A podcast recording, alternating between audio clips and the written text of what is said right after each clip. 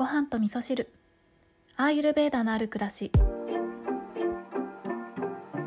こんにちは、えー、今日は土曜日に収録をしているんですが土日はいつも体のメンテナンスとかね自分の心のメンテナンスとかちょっとねお休みをしてリセットするということを心がけているんですけれども午前中はねジョーティッシュのセッションをさせていただきましてお話しさせていただいた方ありがとうございました。あのそう今日のセッションもねちょっと私はドキドキしながらさせていただいたんですけれどもあのリスナーさんのご主人のね鑑定をさせていただくということであのリスナーさんの場合にはねあの今までのお話の中で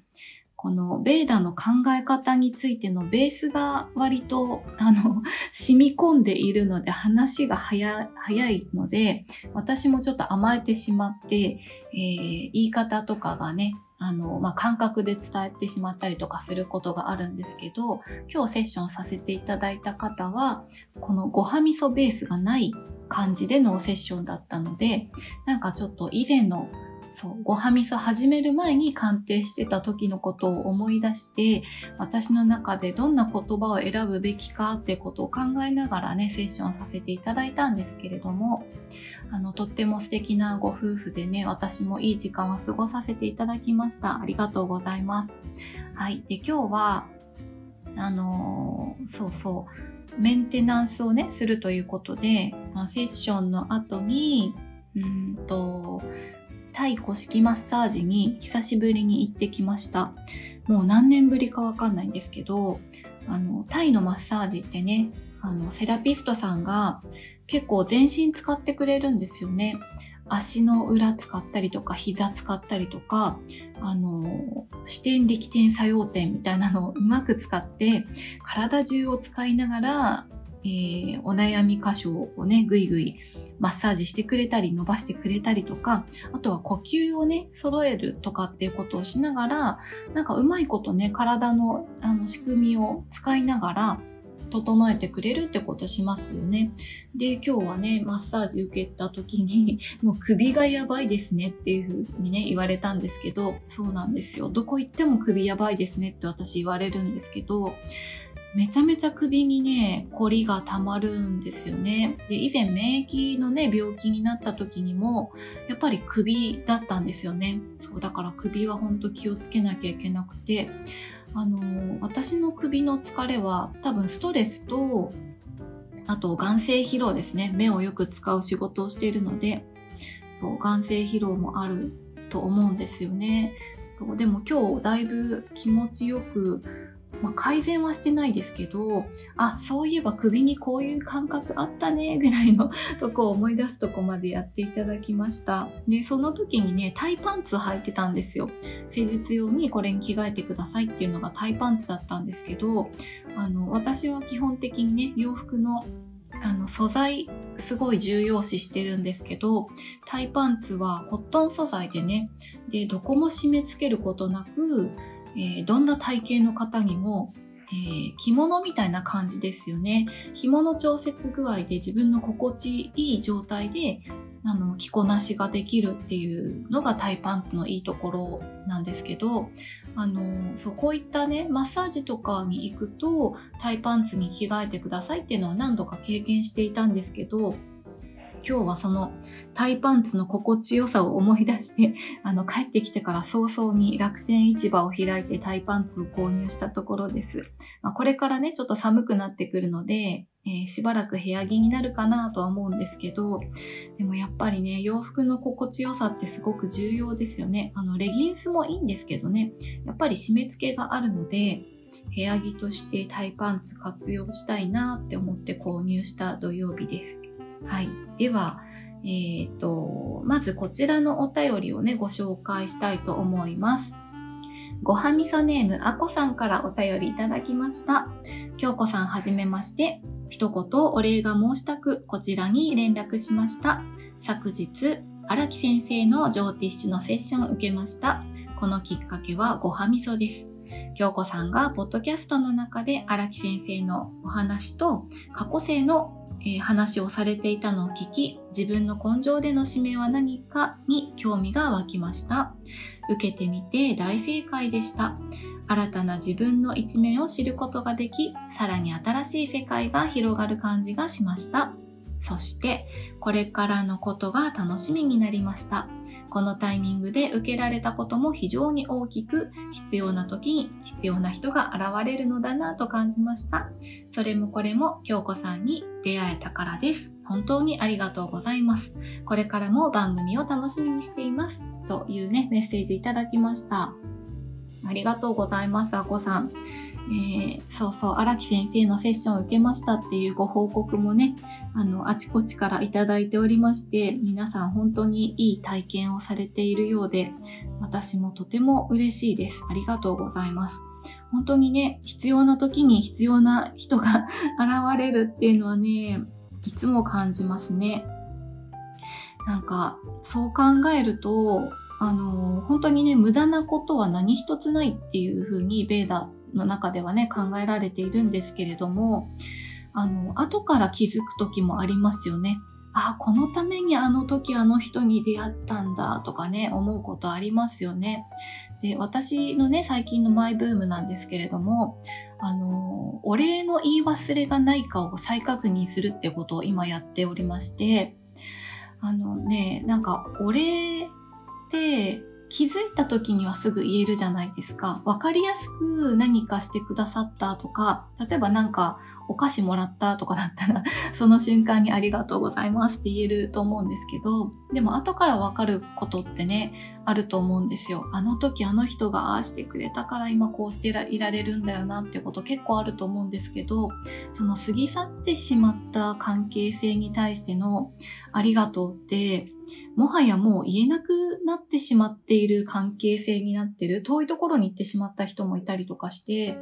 ね、だからそういったありがとうを見直すっていうことをしているんですよね。そうなのでね、今回、あこさんがお礼を申したくっていうのが、あの、すごく素敵なアクションだなって思ったってことと、私の今のマイブームとしてね、やってることとちょっと重なったんですけど、そう、だからね、そうやってあの、お礼の言い忘れがないかなってことを考えた時に、ああ、あの人にお礼言いたかったなとか、今こそお礼言いたいなみたいなのが出てきても言えないってことがあるってことを知ると、今この場ですぐに感謝をしようっていうふうに心がけるようになるんですよね。何でも感謝の気持ちで受け取ろうって思えば自然とその場であの感謝すべきポイントが見つかってえー、その人とか、えー、そのものとか事柄に対してありがとう、ありがとう、ありがとうって言っていくことができるんですよね。でそうやってね、あの感謝を探しながら、えー、日々過ごすと、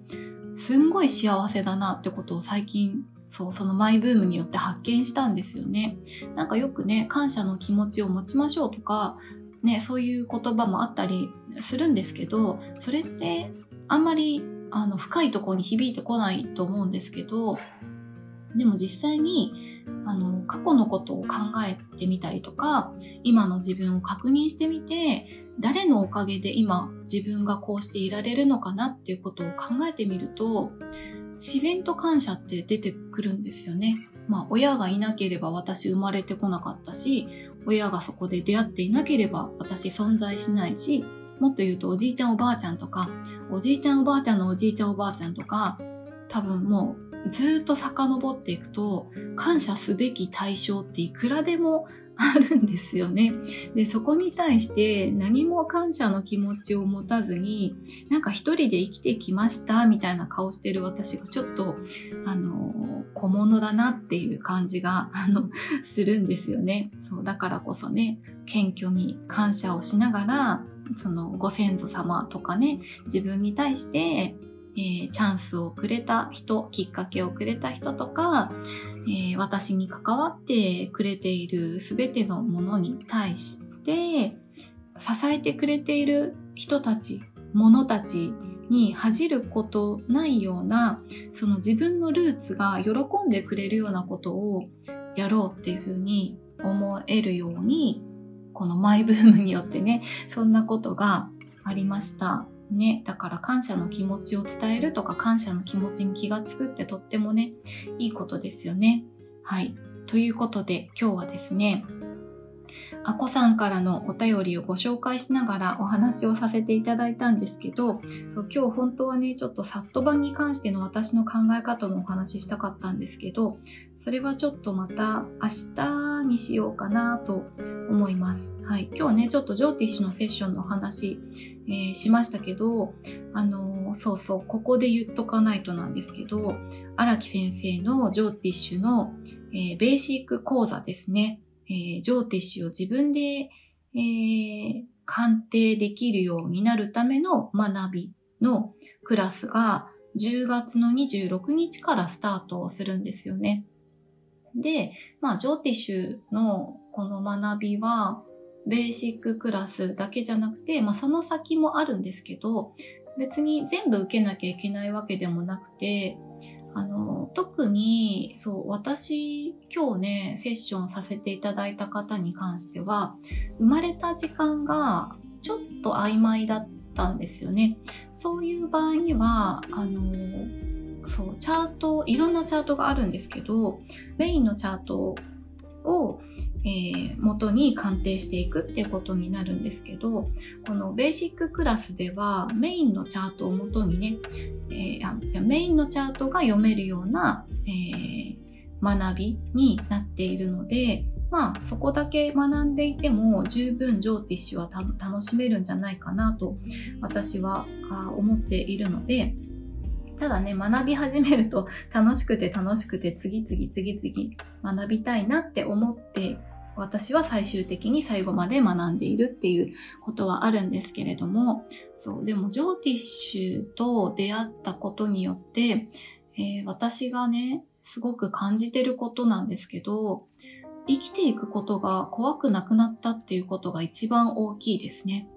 あの、どんなことが起こっても楽しいって思える。どんなことが起こっても、その楽しいも、あれですね、苦しいも含めて楽しいんですよね。なんか今苦しいけどこれって何なんだろうって考えられるようになったりとか自分の今のタイミングを見ることによってあこれは次に起こるこのことのために起こっているんだなっていうことが分かったりとか、うん、自分のそういうことが分かってくるってことは他人に対しても同じように思えるようになったんですよね。なんかすごく苦しんでる人を見たとしてもあの見ているこっちが辛くないんですよね。あの、まあ、応援はしたいなって思うんですけど、でも、温かく見守れるように、えー、なったんですよね。あの、他人がなんか苦しんでいるように見えた時に、えー、それはその人にとって必要だからやってるんだよねっていうふうに思えるようになった。そうだから、そこに対して、えー、自分がそれを見ているのが辛いからあの、そう、自分が辛いからその人のネガティブを解消しようとかっていうエゴがなくなったんですよね。そう、だから辛いですね。苦しいですね。でも大丈夫ですよっていうふうに思えるようになったっていうのが、まあ、ジョーティッシュの学びのおかげかなっていうふうにね、思っているところです。そう、なのでね、そう、荒木先生のジョーティッシュの講座気になっている方はぜひ私はお勧めしたいなと思っているので なんか頼まれてもないのにめちゃめちゃ宣伝してるんですけど、まあこれもタイミングがありますからね、必要な時に必要な学びが現れるということだと思いますので、ね、なのでぜひ、あの、ごはみそからジョーティッシュを知ってくださった方、ごはみそから荒木先生を知ったっていう方はね、あの、引き続き荒木先生の